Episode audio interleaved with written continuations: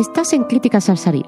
Luis López nos habla de El candidato, visionada en los cines Kinépolis de Alicante el lunes 18 de febrero de 2019.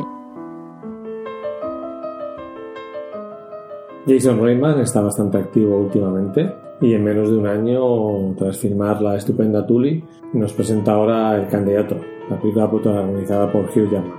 En ella interpreta a Gary Hart, el que fue candidato a las primarias demócratas en el año 88. Era el favorito e incluso se comentaba que podría ganar a George Bush padre en el 88 y convertirse en presidente de los Estados Unidos. Como bien dice la película, en tres semanas pueden pasar muchas cosas y en ese periodo cayó en desgracia debido a un escándalo sexual. Y la película sobre todo nos habla de dos temas, de cómo el personaje de Hugh Jackman tiene claro, está convencido de que su vida sexual no le importa a nadie y que no tiene que dar cuentas ante la opinión pública y que lo tiene que votar por sus ideas políticas y no por lo que haga eh, por las noches.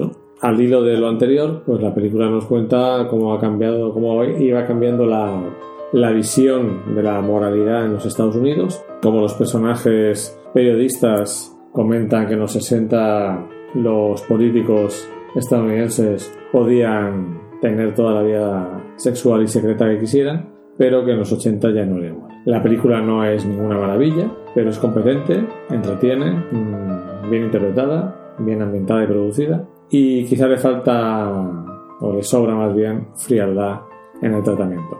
Un dos y medio para el candidato.